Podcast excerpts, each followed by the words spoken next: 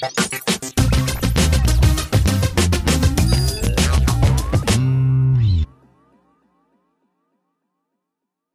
Hallo und herzlich willkommen zurück zum Vinyl Talk. Wir haben eine etwas längere Corona-Sommerpause gemacht und heute freue ich mich wieder, Sie begrüßen zu dürfen. Wir sind im Überwegs mitten über den Dächern von Hannovers und heute haben wir einen Gast, den muss man viel, viel mehr hören und viel, viel mehr Raum wiedergeben, denn wir haben in den letzten Wochen und Monaten immer so viel über Wissenschaft gehört, über Politik. Heute geht es um das schönste Thema der Welt, heute geht es um Kultur und ich freue mich, jemanden dabei zu haben, der ein Multitalent ist. Der ist Kabarettist, der ist Sänger, er ist Pianist, er ist Moderator, er ist Confrancier. Äh, ehrlich gesagt ist er auch Kirchenmusiker, ja, habe ich gelesen. Ja. Und er ist am Ende des Tages sogar auch ein bisschen gebildet in katholischer Theologie. Er führt das aber alles zusammen. Der wunderbare Matthias Brodowy ist bei uns. Herzlich willkommen, Matthias. ja, ich freue mich hier zu sein. Eine Sache hast du vergessen. Äh, also äh, eine Aufzählung. Und er ist heute unfassbar schlecht angezogen. Ja, weil ja, das ist mir jetzt wirklich, ich habe das eben schon in unserem Vorgespräch gesagt. Ich bin hier reingekommen und ich natürlich, ich hatte ja die, die äh, Vorfolgen mir angeguckt, um zu wissen, was hier überhaupt passiert. Das ist jetzt aber schon ein bisschen länger her. Hatte in meinen Kalender eingetragen, heute Podcast. Also mhm. nicht vergessen. Geh raus, komm hier rein und denke, es ist doch Video. Wie sehe ich aus? Ich bin hier einfach nur in meiner Freizeitkleidung. Aber da. das genießen wir umso mehr. Wir haben den echten Matthias Bruder. So sieht er privat Wobei aus. Wobei genau. du natürlich, sage ich mal, auf der Bühne auch richtig durchstartest. Du bist für die Bühne geboren. Du bist so ein bisschen ich sag mal, ohne Bühne vielleicht auch nur der halbe Matthias Brodowy? Viertel. Viertel? Ja. Ah, okay. Woher kommt das? Also, als ich fünf oder sechs Jahre alt war, da hatte ich einen großen Spaß daran, Rudi Carell nachzumachen. Und damals Ru hat mein Rudi Carell, 555.000 Mal. 555.000 Mark? ja. Was? ja, weiß ich nicht. Ich glaube, man konnte immer irgendwas gewinnen oder Ach so. ja. Aber was er dich überraschen. Ja, ja, das war auch genau, toll. Das, war, toll. Bist du ein Fernsehkind gewesen? Ja, ja, ich bin ja ein typisches 70er Jahre Fernsehkind. Das ah. heißt, wir haben mit der Familie bei den großen Samstagabendshows yeah. vor dem Fernseher gehockt. Sonst war das Fernsehen sehr stark eingeschränkt, was überhaupt keine große Kunst war. Morgens ja. gab es nichts, nachmittags gab es nichts. Ich glaube, um 16 Uhr endete das Testbild ja. und um 24 Uhr war es wieder da. Aber umso umso besonderer waren dann, als ich das dann durfte, waren dann die großen Fernsehshows. Ich bin ein ja. riesengroßer Kuhlenkampf-Fan, bis heute für mich eins der die größten. Die Showtreppe und so hättest du da auch Showtreppe natürlich, eine ja, Assistentin und Martin ja. Jenke muss es nicht unbedingt sein, allein wegen seiner Vergangenheit. Ja, das war der Butler, das muss man vielleicht genau. den älteren, ja. nee, den, den, Jüngeren, muss man, den, ja, Jüngeren. Den, den Jüngeren, genau, daran müssen wir denken. Also Fernsehen hat dich geprägt. Jetzt wollen wir aber noch mal hören, was auf deinem kindlichen Plattenspieler vielleicht sich so gedreht hat? Oder hast du schon einen Plattenspieler damals gehabt oder war der Fernseher vor dem Plattenspieler Nein, sogar? wir da? hatten so eine Truhe, ja, ah, eine Musiktruhe. aber da konnten nur Singles äh, abgespielt werden, ah, keine okay. Langspielplatten. Ah, okay. Aber die war äh, wohnlich so unglaublich ja, toll. Das aus, heißt, man hat die Nussholz. aufgemacht, genau, ja, Nussholz, ja. mit einem integrierten Lautsprecher. Und äh, da passten dann die äh, Singles drauf, die man in 45 abgespielt hat. Ja. Und, aber keine Langspielplatte. Und nach drei Minuten erinnere. war der Spaß schon nach vorbei. Nach drei Minuten war der Spaß vorbei. Du hast aber Langspielplatten nochmal rausgesucht, Jawohl. beziehungsweise stell uns doch mal eine vor, damit wir dich so ein bisschen kennenlernen, was bei dir so im Ohr haften geblieben genau. ist. Das ist natürlich aus meiner Jugend, man sieht hier gleich 80er Jahre. Äh, vorweg muss ich vielleicht sagen, meine allererste Single, die ich hatte, ja. muss aus dem Jahr 1978 oder 79 gewesen sein. Das war ähm, von Hans Scheibner, meinem Kabarettkollegen, ja. meinen ja. Älteren ja. aus Hamburg, ja. ähm, die Single Das macht doch nichts, das merkt doch keiner. Ja, kenne ich. Äh, ne? Das, ja, das super, war, ein, das ja, war damals, konnten Kabarettisten ja noch Hits doch machen. nichts. Das, Das merkt doch keiner. Und dann kam immer Kuckuck. Ja, ja. Kuckuck. Ja, sehr Und am. Ende explodiert die Erde und Ja. der liebe Gott äh, beobachtet das Ganze von Ja. oben. Und der Engelchen berichtet ihm und er sagt, das macht doch nichts, Hammer. das merkt ja. doch keiner. Ja, ja. Den vollen Text konnte ich damals nicht erfassen. Ja. Also auch nicht, worin die Brisanz Ja, äh, daran lag, Ja, dass. Frau Lorenz mit einem fremden Mann im Bett liegt. Das war mit fünf oder sechs Jahren noch nicht in Gänze zu erfassen. Ähm, aber das hat mich geprägt. Und das Tollste daran ist, dass ich mit Hans Scheibner zu seinem 75. Geburtstag in der Hamburger Leishalle Oh. aufgetreten bin. Und dann habe ich ihm gesagt, Hans, kannst du mir einen Gefallen tun? Ich trete gern für dich auf, aber darf ich bitte dieses Lied mit dir zusammen singen? Mhm. Und dann haben wir das zusammen gesungen. Und da hat sich so ein Kreis geschlossen. Das war sehr schön. Kindheitstraume werden wahr. Aber mit Herbert bist du noch nicht auf der Bühne. Mit Herbert habe ich noch nicht auf der Bühne gestanden. Hoffentlich passiert das noch mal eines Ja. Tages. Den bewundere ich nämlich auch sehr. Also Herbert ja, Grönemeyer, wobei ich Marathonläufer, ne? Also. Marathonläufer? Nee, ich meine so musikalisch Musikalischer ist das Marathonläufer, Marathon. ne? weil die Scheibe, die du da hast irgendwie so das und äh, vor, vor Corona äh, Riesenkonzert ja. in der HDI Arena und so, ne? ja. also der läuft. Der läuft und ich finde eben tatsächlich bis heute, muss ich sagen, ist er für mich einer der beeindruckendsten Künstler, auch in der Weiterentwicklung. Ähm, ich mag von Ö nicht alles. Ich mhm. mag dieses Lied, was soll das? Überhaupt nicht. Das ist das Einzige, was viele wirklich was viele kennen. kennen ne? Genau. Ne? Aber mich stört die ganze musikalische Machart. Ja. Und ich glaube, ich habe immer eine Aversion dagegen gehabt, äh, die Songs, die alle so richtig gut finden, ja. die mochte ich aus Prinzip so schon nicht so gerne. Ich bin so ein B-Seiten-Fan, tatsächlich. Ah, okay, ja, das ist ne? gut. Und hier, ähm, also Vollmond ist ein toller Titel, äh, mhm. Komet, Halt mich, mhm. ja, mhm. Ähm, Bist du taub, mhm. sind unwahrscheinlich tolle Titel. Mhm. In der weiteren Entwicklung Grönemeyers, muss ich sagen, mit Mensch und mit allem, was danach ja, ja. kam, Schiffsverkehr und so weiter, äh, hat er sich in meinen Augen nochmal, oder in meinen Ohren ja eigentlich, mhm. musikalisch mhm. noch weiter ins, zum Positiven mhm. entwickelt. Vielen ist das zu glatt gebügelt und mhm. ich finde das gar nicht. Mhm. Also die Idee, die er irgendwann hatte, mit äh, klassischen Musikinstrumenten mhm. auf die Bühne zu gehen, Streicher dabei zu haben und so, ähm, und das, das taucht ja jetzt in allen seinen CD, äh, CDs auf, CDs, heute müssen wir eigentlich sagen, in all seinen Streams. Songs, äh, die ja, gestreamt ja. werden, auf. Ja.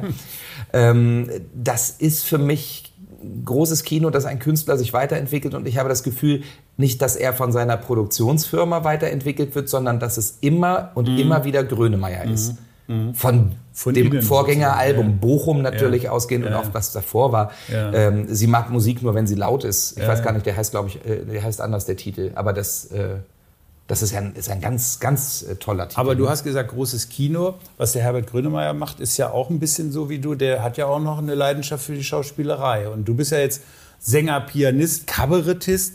Bei dir fließen ja auch ganz viele künstlerische Strömungen zusammen. Wo hast du denn gemerkt oder wann hast du denn eigentlich herausgefunden, dass du gar nichts so richtig machen willst, sondern alles ein bisschen?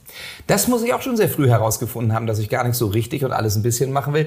Im äh, Kleingarten meiner Großeltern, das muss auch so mit sechs, sieben Jahren gewesen ja. sein. Da hatte ich immer tolle Ideen, was man so alles machen kann. Oh. Dauerte eine Viertelstunde, dann hatte ich eine neue Idee. Ja. Und das ist bis heute geblieben. Und die also anderen etwas länger das aber gut oder hast du da auch so ein bisschen, was auch der freche, der freche Bub, der irgendwie so mitten in der Party irgendwie das nein, Mikrofon nein, das, genommen nein, hat? Nee, das, ja, das habe ich auch gemacht. Ich habe ja. also auch einer bei der Silberhochzeit meiner Großeltern äh, habe ich der Band immer Ansagen gemacht, was sie spielen sollen und mm. habe mit meinem Akkordeon, mm. mit meinem Kinderakkordeon davor gestanden und habe meine äh, schiefen Töne mit reingespielt. Aber das machen, glaube ich, alle Kinder. Wo äh, war diese kindliche Jugend? War das in Braunschweig? Du bist in Braunschweig nee, nein, geboren? Nein, nein, nein. In Braunschweig bin ich nur geboren und ah, okay. auch nur aus dem Grund, weil meine Eltern kein Vertrauen in das Wolfsburger Krankenhaus haben. Ah, okay. Heute nach allen familiären Erfahrungen möchte ich sagen, zu Recht. Ähm, es hat leider für mich die Konsequenz, dass ich Braunschweiger bin und kein Wolfsburger. Ich wäre so. gerne waschechter Wolfsburger. Ich bin nämlich gefühlter Wolfsburger, denn ich bin ja sozusagen im Bauch nach Braunschweig gefahren und direkt nach der Geburt nach Wolfsburg zurück. Ah, okay. Das ist eine gewisse ja, Tragik, ja, ja, wenn dann nicht Wolfsburg im Personal Wann, wann kam denn dann Hannover für dich ins Spiel? Hannover kam äh, 1976 oder 77. Also oh, okay. mit, ähm, nein, mit, mit 76, mit vier Jahren.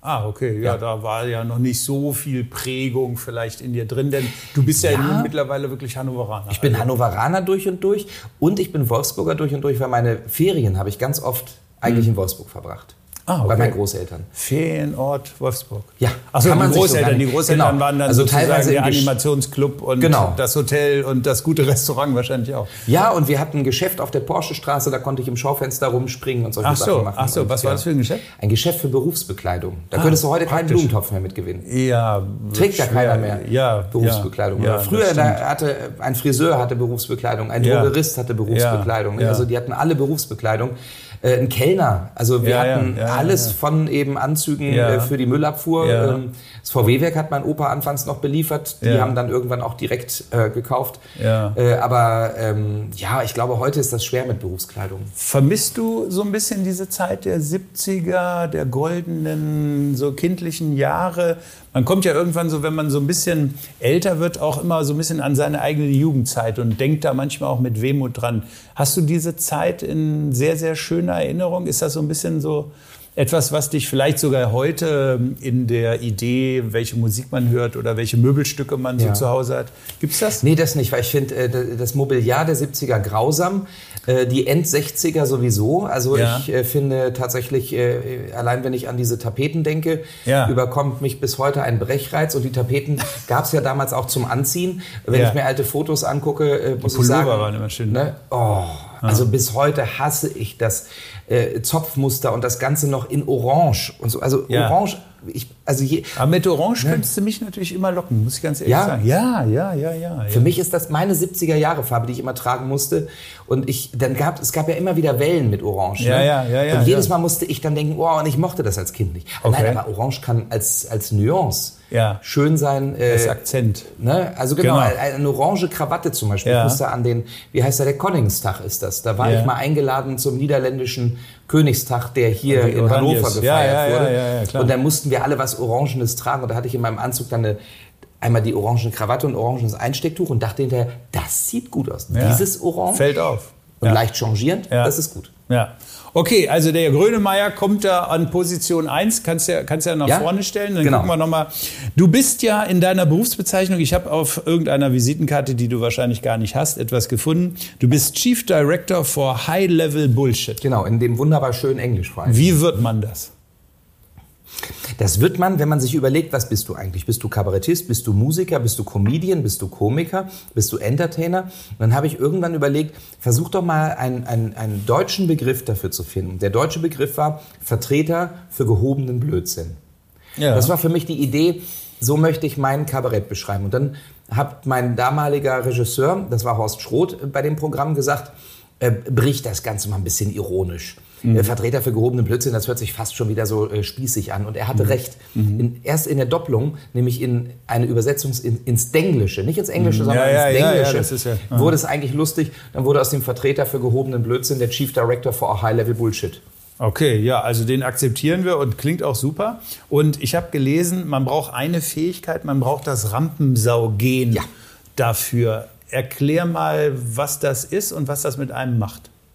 Also, ähm, es, ich, ich erkläre es mal so. Es gibt ganz viele Leute, die sagen, wenn sie eine Rede halten müssen, ja. irgendwo, ob es auf einer Privatfeier ist oder beruflich, ja. geht es ihnen tagelang vorher schlecht. Ja, Magen ne? und so. Ne? Magen und kurz vorher Schweißausbrüche. Ja. Und äh, auf einmal weiß man nicht mehr, ob es noch geht oder dann hat ja. man den Text wirklich drauf oder so. Ja, ja. So geht's mir mit der Steuererklärung. Ah, okay. Ne? Mhm. Und dann gibt's Leute, die sagen, ja, wieso Steuererklärung? Da setze ich mich an den Schreibtisch und mach das. Und so geht's mir mit der Bühne. Mhm. Okay. Rampensau gehen heißt für mich tatsächlich, wenn ich irgendwo bin und äh, jemand sagt, oh Mensch, ähm, uns ist jemand ausgefallen, äh, dann sage ich, hier, ich. Mhm. Mhm. Geh sofort drauf. Es ist okay. egal, was für ein Anlass oder wo ich bin. Ja. Ich fühle mich auf einer Bühne sicher und zu Hause. Das ist mein Metier, das kann ich. Mhm. Umgekehrt. Wenn ich zum Beispiel irgendwo in einer Theatervorstellung sitze äh, oder Kabarettvorstellung oder Varietévorstellung und jetzt muss jemand auf die Bühne. Mhm ich bin an dem Tag Publikum. Mhm. Ich will dann nicht auf die Bühne. Ah, okay. Ich mache das, ja, ja, aber ich ja. will es gar nicht. Ähm, da, das ist für mich die Rolle, dann bin ich auch Publikum und fühle mich gar nicht wohl äh, in, in der Rolle dessen, der dann äh, irgendwie nur Sidekick ist. In dem Moment okay wo ich sage, die Bühne gehört mir. Ja. Ich kann machen, was ich will. Ja. Dann mache ich auch, was ich will. Und wer müsste auf der Bühne stehen, um dich total wegzuflashen? Weil du hast vorhin so ein bisschen Scheibner genannt, äh, Hans-Dieter Hüsch sprechen wir vielleicht nachher noch ein bisschen. Ist etwa, das sind ja so Ikonen, die dich ja. wahrscheinlich auch so ein bisschen inhaltlich geprägt haben. Aber wer müsste heute auf der Bühne stehen, um dich so zu flashen, um zu sagen, so geil würde ich auch gerne mal spielen? Äh, ich habe Vorbilder, die, das klingt jetzt wahrscheinlich sehr komisch. Eins meiner größten Vorbilder ist eine Band. Okay. Und zwar Rammstein. Ja. Was ich an Rammstein faszinierend finde, jetzt unabhängig von dem, was sie machen, mhm. ist die Konsequenz, mhm. in der sie es machen. Mhm. Nur ein Beispiel. Ähm, äh, die große Konzerttour vor acht, neun Jahren begann, indem sie langsam durch den Saal ging, über eine Brücke, die runtergelassen wurde. Das dauerte Minuten mit mhm. einem Fackelzug, mit Fahnen. Mhm. Natürlich kann man jetzt wieder drüber streiten, mhm. soll diese mhm. Riefenstahlschen Anklänge, ist das gut oder nicht? Mhm. Das wäre jetzt ein anderes Thema. Äh, vor allen Dingen, weil sie sich ganz deutlich als linke Punkband immer begriffen ja, ja, haben. Ne? Ja, ähm, dann gehen sie auf die Bühne. Es dauert, es dauert und dauert und dauert. Und dann fängt es an. Jeder Regisseur würde sagen, so beginnt man kein Rockkonzert. Ja, ja, okay. Und das fasziniert mich. Ja. Wie sie es schaffen durch Konsequenz. Einfach Ja. zu sagen, wir machen es so. Was Ja. man macht, interessiert uns nicht. Ja, ja, cool. Und das ist etwas, was ich sehr vorbildhaft finde. Ich bin nun das Gegenteil von Rammstein. Also Mhm. äh, ich bin auf der Bühne, glaube ich, eher der total konservative Typ. Ja. Ähm, aber ich, die, was ich meine ist, was ich faszinierend finde, ist zu sagen, wenn ich etwas für richtig halte, ziehe ich es durch, auch wenn Ja. jeder Regisseur sagen würde, das macht man so nicht. Ja, also bei dir habe ich ja gesehen oder vielleicht auch erleben dürfen, du bist ja mal nachdenklich, auch ein bisschen leise mal. Dann bist du auch mal politisch und auch sehr kritisch und bist aber auch manchmal dann einfach nur lustig und albern. Also dieses, diese Achterbahnfahrt, dieses Spiel, das liegt dir, glaube ich, sehr. Ne? Weil Rammstein natürlich in dieser Konsequenz dann auch wirklich äh, durchziehen. Genau, ja. Aber du machst das auch in so einer Modulation. Das ist auch wichtig, glaube ich, ne? wenn man so eine 90-minütige Show spielt. Genau. Und was ich jetzt zum Beispiel äh, übertragen von dem, was ich eben sagte, auf mein Programm sehen würde, äh, dass ich mir erlaube, auch ganz stille Momente zu haben, auch traurige Momente. Also Ja. es kommt häufiger vor, ich habe ein Lied über einen demenzkranken Mann in meinem neuen Programm, wo reihenweise die Leute anfangen zu schluchzen. Okay. Das ist nicht das, was man vom Kabarett erstmal erwartet. Ja. Aber für mich ist das das Allerwichtigste, was an der Stelle passiert. Ähm, ich möchte, dass genau, dass das passiert. Wenn Leute zum Beispiel davon betroffen sind und durch dieses Lied angerührt werden, möchte ich, dass sie am Schluss die Solidarität von mir verstanden haben, dass ich dieses Thema auf die Bühne bringe und sage, das hat eine gesellschaftliche Relevanz, über Demenz zu reden. Okay. Und ähm, ich möchte nicht nur Heitertei machen, sondern ich möchte die Probleme anschneiden, die wir haben. Nämlich zum Beispiel, dass man über sowas kaum spricht und dass Okay. man Menschen oft alleine lässt damit. Ja. Und da, da, es gibt immer wieder Leute, die mir dann sagen, äh, Matthias, predige nicht so viel. Die Leute wollen lachen. Und ich sage, sie kommen auch zum Lachen. Aber ich lasse mir das Predigen nicht verbieten. Und ich würde es nicht Predigen nennen. Aber ich weiß, dass es manchmal den Duktus haben kann bei mir. Und damit kann ich leben. Und dann kommt wieder eben Rammstein rein, weil ich sage, das bin ich und das ziehe ich so durch. Okay, komm, wir ziehen noch die nächste Platte Wir ziehen die durch. nächste welche, Platte. Welche hast du noch Was dabei? jetzt hier als nächstes? Nehmen wir Falco. Falco. Falco, Hansi Hölzel Ähm, hieß der, ne? Genau, äh, äh, Wusstest du Hölzel. das? Johann Hölzel. Hansi, ja, aber Oder meine Johann, gute genau, Hansi war der. ihn Hansi nennen. Genau, du. äh, genau, äh, Falco für mich einer der brillantesten Mhm. Künstler, ähm, die es im deutschsprachigen, deutschsprachigen Raum gab. Was die wenigsten wissen, ja übrigens auch ein äh, begnadeter Bassist. Ja. Der hat ja früher Ja, auch in. Bands gespielt. Ja. Ähm, In Wien. ich- In, Wien wahrscheinlich, Wien. oder? Also er war Ja. Wiener. Also, er, er war Wiener mit Wiener Schmäh, durch Ja. und durch. Ja. Also ich, das alleine liebe ich ja. Ne? er war ein Punker und ein Superstar. Äh, Definitiv. Ja, definitiv. also ich glaube, da, Ja. da- hier Rock Me Amadeus, ne? das ist Genau. Falco 3. Ja. Es gibt auch Wiener Blut und so. Also, Es gibt einige, die wirklich, äh, übrigens sogar die letzte, Out of the Dark, Mhm. ähm, die ja erschien, als er diesen äh, ja, tödlichen Autounfall hatte, Mhm. mit, mit einem Vorspiel, dass man einfach sagen muss, der Mann ist, glaube ich, an seiner eigenen Kunstfigur zerbrochen. Ich bin kein Psychologe und ich Ja, glaube, es ja, steht mir ja, nicht ja. zu, das zu beurteilen. Ja, Aber ich ja. glaube, dass es tatsächlich auch so war, dass hinter diesem Gerüst eines sehr ähm, eitel wirkenden Ja. und sehr äh, macho-mäßigen Ja. Falco tatsächlich ein sehr sensibler Künstler steckte. Ja. Da bin ich mir 100 Also war er sehr unnahbar, ne? so richtig, Genau. glaube ich. Ich glaube, wenige kannten ihn wirklich, ehrlich gesagt. Zumindest in dieser Kunstfigur Falco. Und da gibt's ja nun Dokumentationen, äh, in denen auch so dokumentiert wird, wie nach und nach diese, diese Kunstfigur immer Mhm. mehr von seiner eigenen Person Be Besitz ergriff. Ist ja bei Udo nicht anders. Ne? Udo Lindenberg ist ja im Endeffekt ist ja auch, ne? Eierlikörchen, yeah. Hast du eigentlich eine Kunstfigur in deinem Programm? Nee, aber ich habe zunehmend Figuren, die auftauchen, äh, weil es mir sehr viel Spaß macht, äh, mit, mit verschiedenen Stimmen zu spielen. Und ich habe Ja. mir jetzt erlaubt, auf der Bühne auch mal zu lesen. Es gibt ja die Ja. Poetry Slammer, die lesen. Ich habe Ja. mir lange Zeit das Lesen verboten. jetzt habe ich gesagt, komm Matthias, lies, denn dann kannst du zeigen sogar den Zettel immer noch. Ja, ja, genau, genau. Ja, und ich habe jetzt, also ich werd, bin gerade an einem Text, da kommt, da kommt eine ehemalige Kiezgröße drin vor, die vor Mhm. zwei, drei Jahren verstorben ist aus Hamburg. Inkasso Henry. Ah, okay. Inkasso Henry war so ein echtes Hamburger Original. Mhm. Ich habe ihn noch kennengelernt bei einer Reeperbahnführung. Und er hatte immer Goldkettchen, Goldbrille, goldene Uhr. Und er hatte wirklich so gesprochen. Mhm. Und hat erzählt, wie er noch bei Hans Albers auf dem Arm gewesen ist als Kind. Ne? Und wie er eigentlich Knochenbrecher Henry hieß. Und das, Matthias, pass mal auf, das nicht von ungefähr. Weil wenn jemand Henry Blöde gekommen ist, so, dann hat er aber... Ne? Und sowas. Sowas wäre Ja, dann keine ja. Kunstfigur, die ich mache, aber ich, ich schlüpfe dann gerne Ja. mal jetzt in Charaktere. Das macht mir einfach Spaß. Ja, ja, finde ich super. Ja, das war bei Falco, ich glaube einfach, dass er tatsächlich diese, man hat ja hier, wenn ich das mal die Kamera halten darf, ähm, immer, auch immer immer, aus, elegant, ne? Ja, immer gerade sagen. elegant, Immer- immer, im immer Smoking irgendwas und dabei, so was auch so- die Bewegungen, wenn man die, wenn man die Musikvideos sich nochmal anschaut, Mhm. das ist unglaublich große Kunst. Das ist nicht nur so, dass der Mann äh, aus sich heraus das alles konnte. Mhm. Äh, das war jemand, das war ein Profi. Jetzt sage ich mal ein Sakrileg. Ein Profi, wie es zum Beispiel auch eine Helene Fischer ist. Wir machen alle immer Mhm. Ja. unsere Witzchen über Helene Fischer. klar. Ganz ehrlich, wenn ich aus meiner Perspektive des Künstlers Ja. eine Frau wie Helene Fischer sehe, Ja. denke ich, ich muss die Musik nicht mögen. Aber ich habe Respekt vor Leuten, die so hart arbeiten, dass sie solche Shows abliefern. ne? Also solche Shows, ich glaube sogar im nächsten Jahr wird sie die größte Live-Show, die es je gegeben hat in Deutschland spielen, mit 150.000 Menschen im Publikum. Wird, glaube ich, gerade verkauft. Also du bist ganz aktuell. Da muss Mario Barth sich was überlegen, wie er das nochmal toppen will. Ne? Ja, genau. Aber wir kommen zu einem Thema, da wollte ich dich gerne drauf ansprechen, denn du hast vorhin auch das Wort Solidarität genannt und hast sogar auch Steuererklärung genannt. Du weißt vielleicht, worauf ich hinaus will. Der Lockdown hat euch Künstlern das Lebenselixier genommen und ehrlich gesagt auch die Einkommensquelle. Und du hast eine ganz tolle Aktion gehabt. Nikolai Georgiev, toller Mann. Und äh, ich kenne ihn noch als Fotograf, als Filmer, als Ja. Digicopter. Also Großartiger, Ihr habt ja. gemacht Can You Hear Heart? Ja. Heart mit A-R-T. Genau, ART hinten groß Also geschrieben. Kunst. Und ihr habt es geschafft von Musti, Hans-Joachim Flebbe, Nico Röger, Heinz-Rudolf Kunze, Denis Nembaye, Nina Lagrande. Also ihr habt ein Line-Up da. Und du führst ja durch diesen Film so durch. Du bist sozusagen so ein bisschen der Plot. Und es gibt zum Schluss so eine Szene, da wendest du dich so vor der Oper gut eingeleuchtet so zur Kamera und da, ehrlich gesagt kommen mir da immer manchmal ein bisschen die Tränen in dem Moment. Ich weiß nicht genau wann, aber eins weiß ich, wir sehen uns wieder. Und das hast du gemacht im November, am 25.11.2020, mitten in dieser, Mitten in dieser mega, Lockdown, ja, genau. oder zwei oder dritte, oder ich, man Ja. weiß es gar nicht mehr so genau. Und wir wussten wirklich nicht alle, was ist. Jetzt gibt es aber gerade so ein bisschen den Lichtstreif am Horizont darum. Also wir sehen uns wieder. Eins weiß ich, wir sehen uns wieder.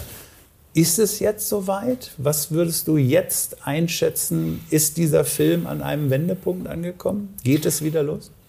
Also erstens glaube ich, dass der Film wirklich ein zeitgeschichtliches Dokument Ja, werden kann. ja. Da bin ich mir Ist ganz er jetzt sicher. schon, ne? Ist, er jetzt schon. schon, ja. Und äh, wenn Sie ihn mal sehen wollen, Can You Hear Your Heart und Art hinten groß geschrieben. Wenn man das eingibt mit meinem Namen oder mit Nikolai Georgiev, dann findet man den. Ist wirklich eine tolle Produktion. Mega, mega, wirklich, Ähm, ja. ich, äh, vor allen Dingen die Betroffenheit der dort ähm, anwesenden Künstler, die ist echt. Da musste Mhm. Ja, nichts ja. gespielt werden. Da musste nichts gespielt werden. Und wir haben beim Dreh, ähm, trotz der ähm, Ernsthaftigkeit des Themas, haben wir auch mal gelacht. Anders als Kanzlerkandidaten dürfen wir das, selbst Mhm. bei ernsten Themen, auch mal lachen im Hintergrund.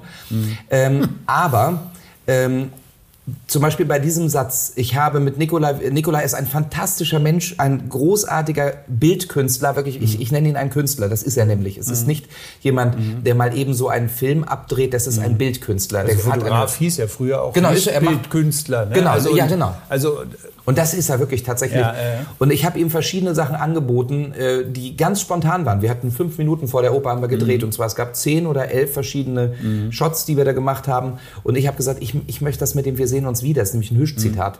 So hieß sein letztes Programm Wir sehen uns wieder. Mhm. Ah, okay. Und ähm, ich muss ehrlich sagen, als ich dann den Rohschnitt des Films bekommen habe, habe ich weiß noch, wie wir es gedreht haben, wie es wirklich unter, das war sehr professionell einfach. Äh, ich gebe dir den nochmal, ich mach's nochmal, ich komme mal von der Seite. So, so lief das ab. Mhm. Und jetzt sehe ich das und mir kamen selbst die Tränen. Das war unglaublich, weil es in dem Kontext plötzlich stand. Ja, ja. Und das, was hier so wirklich eigentlich professionell abgedreht wurde, hat eine so tiefe Emotionalität gehabt. Mhm. Ja, ja. Ähm, das hat mich selbst berührt. Ja, ist das ein Lichtstreif jetzt gerade? Ich glaube ja, aber ich glaube auch tatsächlich, wir werden noch lange zu kämpfen haben Mhm. mit Zuschauerzahlen.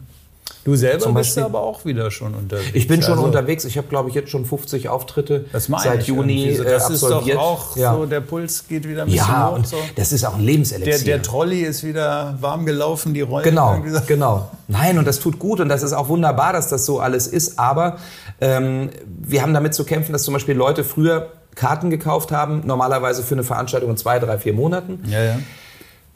Ich kann das verstehen. Das macht man nicht mehr unbedingt, weil all die, die Karten mhm. gekauft haben, ganz oft dann abgesagte Vorstellungen ja, hatten. Dann hatten sie die Karten, dann hatten sie die nächsten Karten.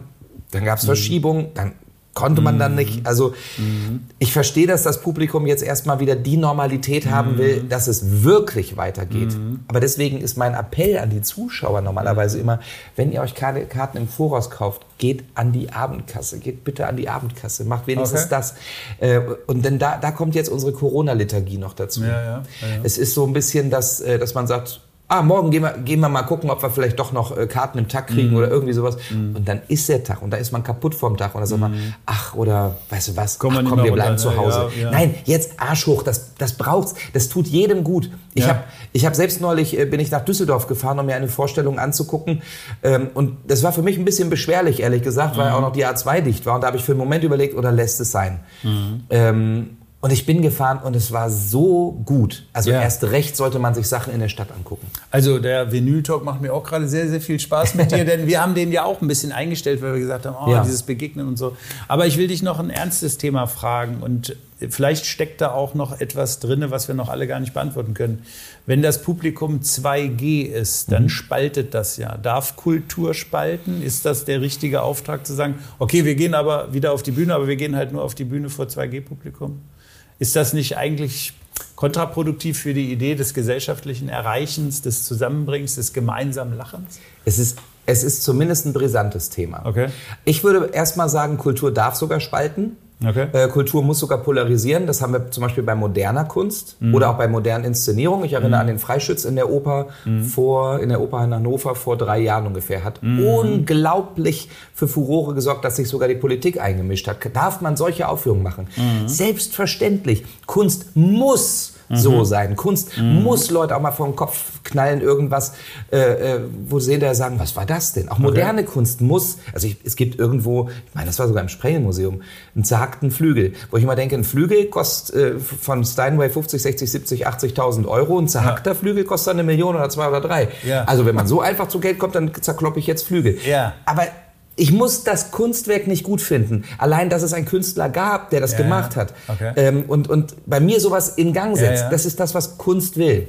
Kunst will Denkprozesse Aber du weißt, setzen, dass, ne? dass das dann auch sagen, alle sagen, Mensch, der Brodo, der ist super, geile Show oder so. Aber du weißt auch, wenn die Leute sagen, also den verstehe ich gar nicht, da kann ich ja überhaupt nicht drüber lachen. Ist für dich okay. So, ne? Das ist Man okay. es bekehren. passiert mir, äh, das muss ich nicht aus Eitelkeit, sondern ich müsste fast sagen, ähm, also es gibt, Leu es gibt wenig Leute, die sagen, den mag ich gar nicht. Und die mögen mich persönlich nicht. Ah, okay. Da gibt es dann irgendein persönliches Problem. Okay. Denn die Kunst, das muss ich sagen, wenn ich mal alle Kritiker der letzten ja, ja. 20 Jahre durchgucke, waren alle Kritiken fast alle durchgängig gut und manche aber dann eben fast zu gut im Sinne von, es gab mal eine Überschrift, der perfekte Schwiegersohn eben. Dann ja, kam eine okay. super tolle Kritik, wie nett ich bin. Ja. Und ich war fassungslos, weil das eine der für mich schlechtesten Kritiken ja, überhaupt war. Denn ich möchte nicht der perfekte Schwiegersohn sein, ich möchte nicht der nette Kabarettist sein. Nett ist die kleine Schwester von Scheiße. Ne? Also ähm, das war eine ganz tolle Kritik, die ich nicht gebrauchen konnte. Okay. Also sie war für mich wiederum gut, weil ich gedacht habe, an irgendwas musst du arbeiten, ja, weil das ja, darf es nicht sein. Ja, und dann habe ich Leute, die, die mich wirklich einfach, die mich nicht mögen. Das kommt schon mal vor. Aber das also, kennt ja jeder irgendwie so im Leben. So, ne? Komm, wir legen noch eine Scheibe Ach so, auf genau. und holen uns mal einen ganz neuen Tune. Also Ach, dann nehme ich jetzt mal die, genau.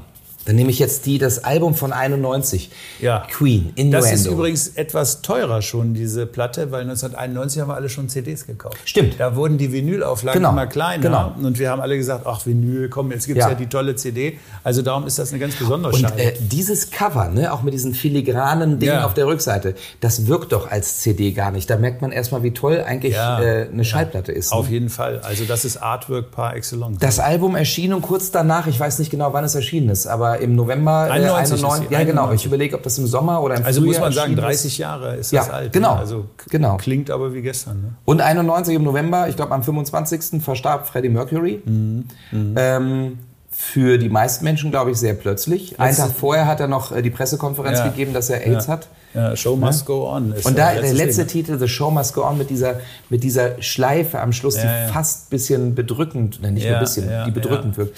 Aber es ist nach Bohemian Rhapsody, äh, ich glaube, der zweite Queen-Titel, wo man sagen kann, das ist ein Meisterwerk, das ist das Lied Innuendo. Ja. Aber mit diesem unwahrscheinlich tollen Video. Ja, Ähm, Weil es eben durchkomponiert ist. Auch Ja. wieder, ich weiß nicht, wie lang der Titel ist, sechs Minuten oder sowas. Oder Ja, das sind diese operettenhaften? Genau. opernhafte Anlehnungen, Ja. die ja auch früher von vielen gar nicht verstanden worden sind, aber Ja. für Queen so. Also hast du den Kinofilm Bohemian Rhapsody gesehen? habe ich gesehen, Wahrscheinlich, ja. ne? Da hat man ja noch mal so ein bisschen mitgekriegt, wie das da alles so zusammengefügt Ja. worden ist und mit welchen Emotionen da auch gekämpft worden ist, ob das überhaupt das Richtige ist.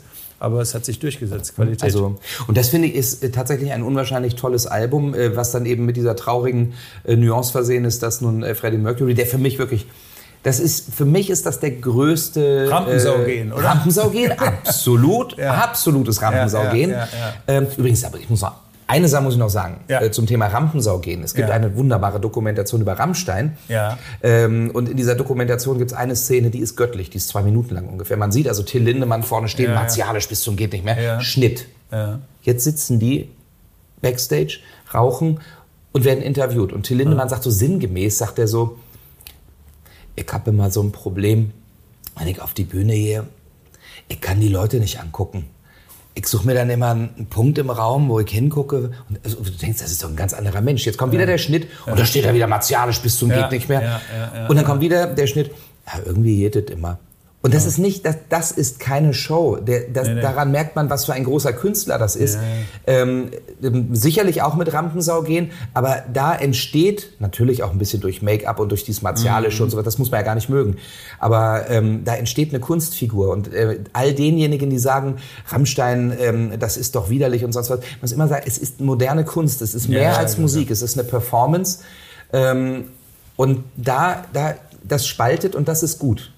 Genau das ist Sinn äh, von Kunst. Ja, ja, ja, Und ich glaube, also- Freddie Mercury spaltet nicht. Das ist, glaube ich, jemand, den man. Äh, aber deswegen ist er noch lange nicht Mainstream, sondern Nee, er ist für nee, mich nee. ein, ein großartiger, fantastischer, geradezu genialer Künstler. Ich merke gerade, ich Ja. suche hier Dinge raus. Also Falco und Freddie Mercury, da Ja. schlage ich mal den Bogen. Falco hat natürlich nicht die Größe von Freddie Mercury, aber ich glaube, die beiden sind sich sehr ähnlich Ja, von der, von der. Art Sehr charismatisch Ne? Charismatisch, genau. So, komm, wir gehen mal ein bisschen in dein aktuelles Programm. Das heißt, keine Zeit für Pessimismus. Ja. Würde ich sagen, genau, das ist unser Ja. Motto. Also wir haben so viele Monate jetzt immer nur dystopische und wir wissen nicht, wie es geht weiter etc.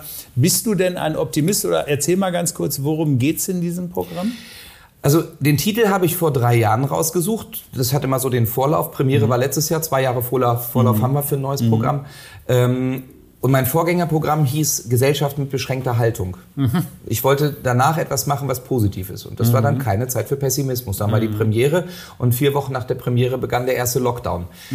Ähm, das heißt, viele dieser Dinge haben heute eine neue Konnotation, inklusive des Titels. So war es gar nicht gedacht. Ich wollte eigentlich in eine immer jammernde Gesellschaft hinein Ja. mal sagen, Leute, merkt ihr eigentlich, wie gut es euch geht? Okay. Und alleine durch ein kleines Gedankenspiel, nur 100 Jahre zurück oder vielleicht 120 Jahre mal zurück, wie es den Menschen damals ging. Ja, Ne? ja, ja. Wie hart das Leben war mit einer teilweise sechs oder sieben Tage Woche, mit einer teilweise 60 oder 70 Stunden Woche. Mhm. Die Ferien, die man hatte, hat man nicht im Urlaub verbracht, sondern beim Bauern, Mhm. weil man sich noch ein bisschen Geld dazu verdient hat und war dann auf dem Feld. Mhm. Wie alt sind die Leute geworden? Wie krank waren sie? Also das nur mal, nur mal wirklich dieser kurze Rückblick 100 oder 120 Jahre zurück, Mhm. was wir für eine Gesellschaft damals hatten, was wir für eine für viele positive Errungenschaften Ja. heute haben, medizinisch, technisch Ja. und so weiter. Ja.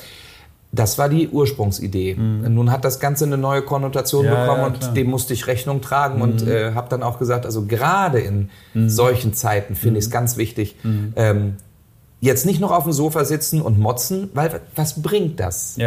Und sondern machen, tun, handeln. Du spielst auch ein bisschen mit Begriffen. Du bist ja sowieso Wortakrobat, kann man ja, glaube ich, so sagen. Aber ich habe so eine kleine Zeile gefunden, dass du das Wort Shorts eigentlich nicht so magst und eigentlich den altertümlichen Begriff Schlüpfer bevorzugst. Schlüpfer, genau. Ist das auch so ein bisschen so deine gesellschaftskritische Perspektive, dass du sagst, wir müssen nicht immer alles neu erfinden, müssen das nicht immer veredeln, damit es immer wieder. Also, weil das Wort Schlüpfer, bleiben wir mal bei ihm, jeder weiß ja, was gemeint ist, aber man hat Ja. immer so ein ganz klein bisschen zwinkerndes Lächeln im, im, im Auge. Ist, wo kommt das her, dass du sagst, warum Shorts? Das ist doch ein Schlüpfer. Ich glaube, das kommt umgekehrt vom Schlüpfer. Ich, ich habe irgendwann über das Wort Schlüpfer nachgedacht. Und Ja. je- wenn man das mal häufiger Wann, vor sich wann her denkt man sagt. über das Wort Schlüpfer nach? Also wann passiert dir das, dass du Zum dich Beispiel, äh, also erstens Komikern passiert sowas ja ständig. Ja, ja. Im Zweifelsfall auf der Autofahrt oder nachts. ja, ja, dass ja. man denkt, warum heißt Schlüpfer eigentlich Schlüpfer? Das ist wirklich so. Ja. Ähm, dann äh, gucke ich mir natürlich einen Schlüpfer an von mir äh, und Ja. sage mir, das ist kein Schlüpfer mehr, der ist so ausgeleiert, das ist bereits ein Schlüpper. Ja. Und dann, dann stellt man eben fest, wie sehr eben tatsächlich Sprache äh, Wahrheiten ausdrücken kann. Ja, ja. Und eben für mich ist Shorts ein nichtssagendes Kleidungsstück. Der. Schlüpfer ist ein ausdrucksstarkes, denn Das da ist so schlüpfe ich Kino rein. im Kopf. Ne? Genau. Ja, also man, man, man hat den Schlüpfer vor Augen bei Shorts, sehe ich nichts. Nee, aber bei Slip. Bei Slip sehe ich auch wieder Hör mal was. genau Ja, hin. ja, auf. Slip. Slip. Ne? Slip. Du, du hörst, um wie wenig Stoff es sich handelt. Ja, Ne? ja, das Und das stimmt. ist, das ist auch wieder ehrliche Sprache. Ja, bei Slipper geht das auch? Slipper geht auch, Slipper ja. geht auch, ne? Ja. Aber Schlüpfer bleibt einfach ein schönes Wort. Es gibt so viele schöne alte Worte, wie zum Beispiel, äh, mir wird ganz blümerant. Ja. Und ich liebe sowas. Ja. Ich finde, das sollten wir auch viel mehr pflegen, einfach. Und wenn es aus Spaß ist. Ja. Wir, äh, also die Jugendsprache, ich staune immer, dass ich jetzt inzwischen doch so alt bin, dass ich manche Sachen nicht mehr so ganz verstehe. Wenn ich mir so ein Video Ja. von Rezo zum Beispiel mal äh, äh, reinziehe, weil ich das berufsbedingt Machst, auch mal ja, machen das muss. machst du berufsbedingt oder privat? Ich muss das. so? Nee, ich mach das Du guckst berufsbedingt. das, okay. Ähm, genau wie Zeitung lesen. Ne? Also ich bin ein großer Fan von Printmedien. Ich Ja. bin ein großer Fan äh, von Lokalzeitungen, aber eben auch ein riesengroßer Fan der Süddeutschen. Ja.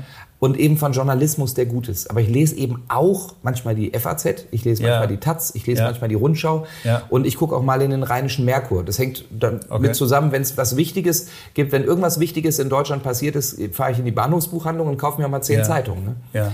Einfach um zu wissen, wie wird darüber berichtet. So, und ich gucke mir, natürlich finde ich eben, äh, YouTube ist äh, ein eigenes Medium, was genauso wichtig ist. Und wenn Rezo mal wieder ein Video veröffentlicht, ob ich ihn mag, ob ich das gut finde, das spielt keine Ja. Rolle. Ich gucke es mir Ja. erstmal an und dann staune ich über die Sprache ähm, und dann so Begriff, Begriffe wie weird oder sowas, die so völlig normal fallen und ich Mhm. denke, äh, muss ich nachschlagen. Weiß nicht, was das ist.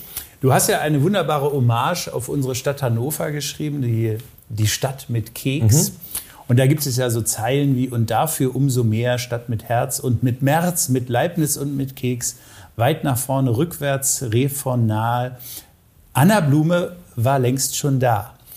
Du kennst das natürlich alles, aber da du ja Pianist bist, habe ich gedacht, Oh Mensch, mein Gott. lieber Pianist, kannst du uns eigentlich den Stadt, die Stadt mit Keks so ganz kurz mal zum Tönen bringen? Das ist mit Batterien, Ja. muss mal ein bisschen gucken. Also, Kann man das noch ausziehen, dass ich da mehr Tasten habe? ja, nee, ich glaube, du müsstest jetzt gucken. Also ich hoffe, das geht. Na also, guck mal, da kommt er. Ja. Kannst du mal ganz kurz den Stadt Es ist ein Casio, davon hatte ich bislang immer nur Taschenrechner. Kann das auch rechnen? Ja, das stimmt, aber Display Casio ist ist, jetzt glaube ich, die, die, ist, die meisten Dinger sind, glaube ich, Ne? von Casio.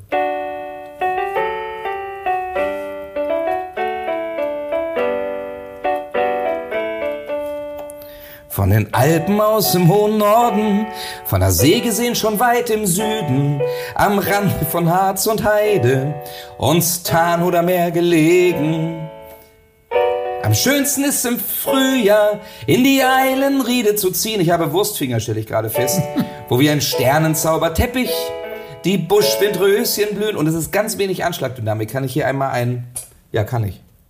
So, das wollte ich jetzt mal setzen. Und dann kommt, was für eine Stadt am hohen Ufer. Liebe auf den dritten Blick und dafür umso mehr. Stadt mit Herz und mit März. Gemeint ist übrigens nicht Friedrich Merz, das ist mir immer ganz Nein, wichtig. mit Ä Ne, geschrieben, ne? Nee, mit E, der wird auch mit E. Das Ach so. die, die Märzkunst Ja, von ja. Kurt Schwitters. Ne? Ja, ja. Mit Leibniz und mit Keks, weit nach vorne, rückwärts, Re von nah, also rückwärts Re von nah, also Hannover rückwärts gelesen, Re von nah. Hab Mhm. übrigens ja auch nicht ich mehr ausgedacht. Das ist von Kurt Schwitters. Ja, ja, ja, Und ja, ja. Äh, der Text, wenn man ihn nachlesen will, steht in der Passage von der Marktkirche zum Ballhof. Ich weiß jetzt, ist das die Kammerstraße? Ich glaube, das, ist- das ist die Kammerstraße, genau. Hm. Ja, nicht so. Da ist das, äh, vorm Café Konrad so ziemlich. Da ist im Boden eingelassen der gesamte Text, wie man Hannover vorwärts und rückwärts lesen kann von Kurt Schwitter. Da schön. kommt also Ja, vom. Nah und dann kommt Anna Blume, war auch schon da. Ja, wunderbar. Diesen Song kann man jeden Tag im Radio hören. Genau, auf Radio Hannover. Genau, Radio Hannover, toller Sender. Um immer Mitternacht. immer um Mitternacht. Genau. Früher lief ja immer um Mitternacht New York, New York in der Backwaren-Disco, in Ja. der Osho-Disco. Warst du da vielleicht auch in der, Äh, in ein der Disco? zweimal war ich da. Genau. Also Disco-Zeit hat, aber Dis Discogänger. nee, Disco, nee. also weil du hast noch eine Platte für uns und das ist jetzt auch nicht gerade Disco. Nee. Und das ist das schönste Plattencover aus meiner Sammlung, Ja. finde ich. Und zwar ist das vom Roncalli-Maler Ja. von Bab, das Album Da Capo. Ja. Ich kannte von Bab, das die ist 1988 erschien, äh, kannte von Bab äh, nur verdammt lang her. Ja. Und dieses Cover hat mich angesprungen. Ich musste diese Platte haben. Ja. Ja. Und äh, da sind wunder, wunder, wunderbare Stücke drauf. Es gibt hier kein Stück, wo ich sagen würde, "Hm, das mag ich nicht. Ist, ist Kölsch. Also, ne? das ist Kölsch. Aber ich kann bis heute äh, jeden Text von Wolfgang Niedecken verstehe ich, weil ich äh, alle Bab-Platten habe. Ja. Weil ich das selbst gesungen habe. Ich hatte mir ein Liederbuch gekauft, dann mit Gitarre. Ähm, und selbst neue Texte verstehe ich komplett. Ja. Ist das auch als Sänger für dich ein Vorbild so? Also, weil der ist ja auch so ein Marathon, der ist auch viele Jahre Nee, dabei, also ist nein, auch ist kritisch, ist, der sagt auch Haltung und so. Ja, als, als Mensch ist er ein Ja, großes okay, Vorbild. okay. Und ähm, als ich den vor, den habe ich getroffen, vor zwei oder vor drei Jahren und war schwer begeistert. Mhm. Was für ein grundsolider, normaler Mensch Ja, das ist, der ja. aber dessen Engagement so ernst ist. Also das, der ist durch und durch ein hoch engagierter politischer Mensch und, ähm, Und auch erdverwachsen. Ne? Also erdverwachsen Boden- und Kölsch, geblieben. Ja, ne, ja. bis zum geht nicht mehr, sympathisch Ja, und ja, ja. und die Musik finde ich großartig. Er ist jetzt in meinen Ohren nicht zwangsläufig der allerbeste Sänger. Nee, nee, Ne? nee. Aber ist muss ja auch auch gar mehr nicht. am Tambourin am Arbeiten da Genau. irgendwie so. Ne? Also Und es funktioniert Typ. halt in, mit, in, dem, in der Kombination mit Kölsch. Das Mhm. geht nur mit Wolfgang Niedeckens Stimme. Ich meine, es gibt auch die Black Föß und sowas, das Mhm. geht auch. Ja, aber ich finde, die Musik von Bab ist deswegen schön. Ich weiß jetzt nicht, ob er mir als Sänger wirklich so, ich fände, das wäre nicht der brillanteste. Sein großes also- Vorbild ist Bob Dylan und sagen wir mal ganz ehrlich, Ja. Bob Dylan ist für mich auch nicht der größte Sänger. Ja, jetzt ja, so. ja, ich müsste auch gucken, ob in der Plattenkiste irgendwo ist Dylan wahrscheinlich dabei. Aber Ja. so ist das nun mal mit dem Musikgeschmack. Hast du Bab mal live gesehen? Ich habe sie live gesehen, das letzte Mal eben, genau, vor drei Jahren muss das in Hannover gewesen sein. Und da durfte ich dann Backstage äh, äh, hin und äh, konnte die treffen. Ist ja nicht mehr die alte Formation von damals. Da sind, glaube ich, nur.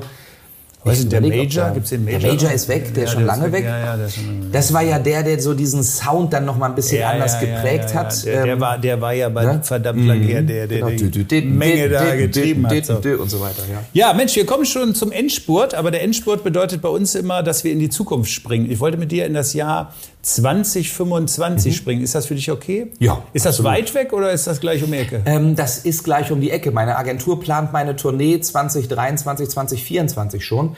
Äh, das Ah, okay. heißt also, ist 2025 gar nicht so weit weg. Okay, aber für, also wir nehmen mal 2025. Es, es funktioniert so, das ist für dich ja eine Kleinigkeit. Ich beginne einen Satz und Ja. du vollendest ihn. Ich probier's mal, Das heißt, du guckst mal, welcher Gedanke da Ja. kommt. Kabarett wird im Jahr 2025, In Deutschland immer noch ganz wichtig sein.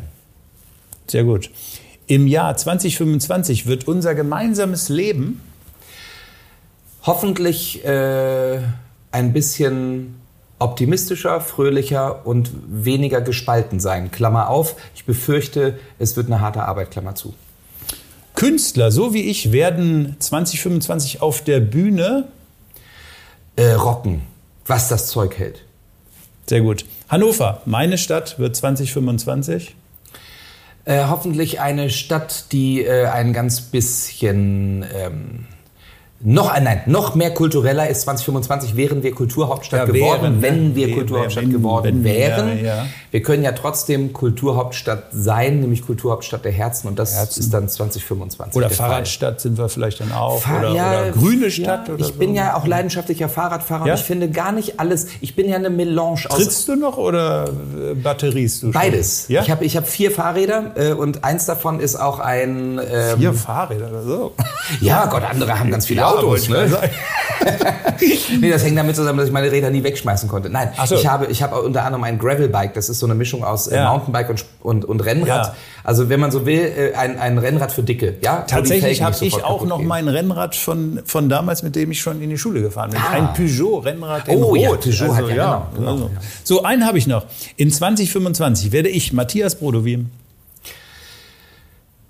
hoffentlich wieder ganz viele Zuschauer haben und äh, glücklich auf der Bühne stehen und äh, fröhlich sein und auch noch am Leben sein. Das sehen wir dann. Das äh, könnt ihr ja dann überprüfen. Also, das wünsche ich dir natürlich auch alles. Ich habe mich echt gefreut, dass du heute da warst. Ich fand ein sehr schöner Podcast mit Bildern. Ich glaube, es gibt noch viel von dir zu hören. Ich wünsche dir jetzt eine richtig tolle Zeit. Die Dankeschön. Bühnen sollen aufgehen. Das Publikum, vielleicht sehen wir dich im Fernsehen. Du hast ZDF, die Anstalt auch schon gemacht. Also ich glaube, es gibt nichts, was du nicht kannst. Ich wünsche dir alles doch, Gute. Es gibt ganz viel, was ich nicht kann. Ja, Steuererklärung zum Beispiel. Ach so, okay. Ne? Da müssen wir dann Friedrich Merz fragen. Der kann das auf dem Bierdeckel. Da hätte ich, an dem Punkt hätte ich ihm sogar ausnahmsweise mal recht gegeben, hätte ich gesagt. Aber das ist einer der wenigen Punkte, wo ich ihm recht geben würde. Okay, also ich wünsche dir alles Gute. Wir machen das hier so mit der Faust. Jawohl. Toi, toi, toi. Und wenn Sie auch daran Spaß gefunden haben, mit Menschen zusammenzukommen, dann schalten Sie einfach nächstes Mal wieder ein, wenn es heißt Vinyl Talk aus dem Überwegs.